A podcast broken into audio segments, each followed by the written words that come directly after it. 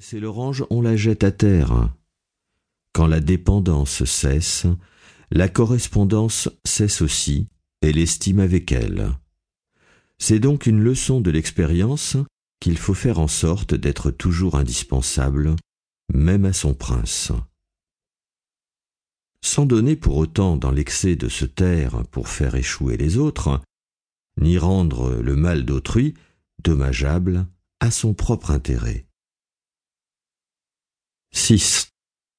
L'homme au comble de sa perfection. Il ne n'est pas parfait. Il se perfectionne de jour en jour dans ses mœurs et sa fonction, jusqu'à ce qu'il arrive enfin au point de son achèvement. Un homme accompli se reconnaît alors à ses marques.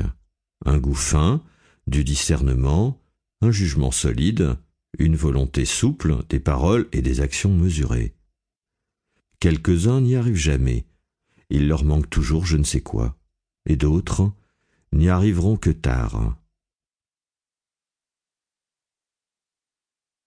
7. Bien se garder de vaincre son maître. Toute supériorité est odieuse, mais celle d'un sujet sur son prince est toujours folle ou fatale.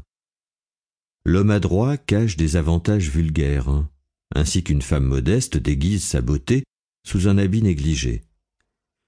Il se trouvera bien quelqu'un qui voudra céder en bonne fortune et en belle humeur, mais personne qui veuille céder en esprit, encore moins un souverain.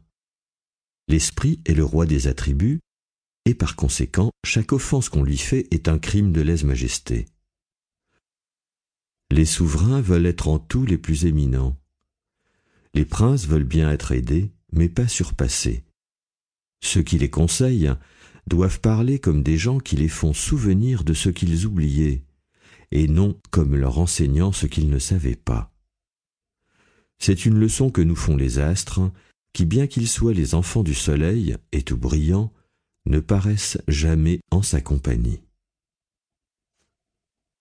8. L'homme qui ne se passionne jamais c'est la marque de la plus grande harmonie d'esprit, car c'est ainsi que l'homme se met au-dessus de toutes les impressions vulgaires. Il n'est de plus grande dépendance que celle de soi-même et de ses passions. C'est là qu'est le triomphe du libre arbitre. Si la passion s'empare de l'esprit, que ce soit sans faire tort à son rang, surtout s'il est élevé. C'est le moyen de s'épargner bien des chagrins et de se forger une grande réputation. 9. Démentir les défauts de sa nation. L'eau prend les bonnes ou mauvaises qualités des galeries qu'elle traverse, et l'homme celles du pays où il naît. Certains doivent plus que d'autres à leur patrie, car ils y ont rencontré une étoile favorable. Il n'y a pas de nation, si civilisée soit-elle, qui n'ait quelques défauts originels que critiquent ses voisins, par défiance ou par rivalité. C'est une victoire d'homme habile de corriger, ou du moins de faire mentir, la condamnation de ses défauts. On acquiert ainsi la réputation notoire d'être unique, et cette franchise du défaut commun est d'autant plus estimée que personne ne s'y attend. Il y a aussi des défauts de famille, de profession, d'emploi et d'âge, qui venant à se trouver tous dans une même personne, en font un monstre insupportable si on ne les corrige pas au plus vite. 10. Fortune et renommée.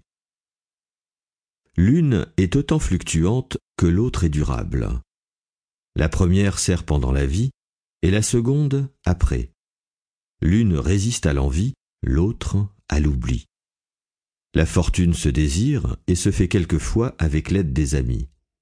La renommée se gagne à force de labeur. Le désir de la réputation naît de la vertu. La renommée a été et reste la sœur des excès. Elle est toujours dans l'extrême, tout en adoration ou en détestation. 11. Fréquenter ceux de qui on peut apprendre. La conversation familière doit servir d'école d'érudition et de politesse. De ses amis il en faut faire ses maîtres, épissant le plaisir de converser, de lutter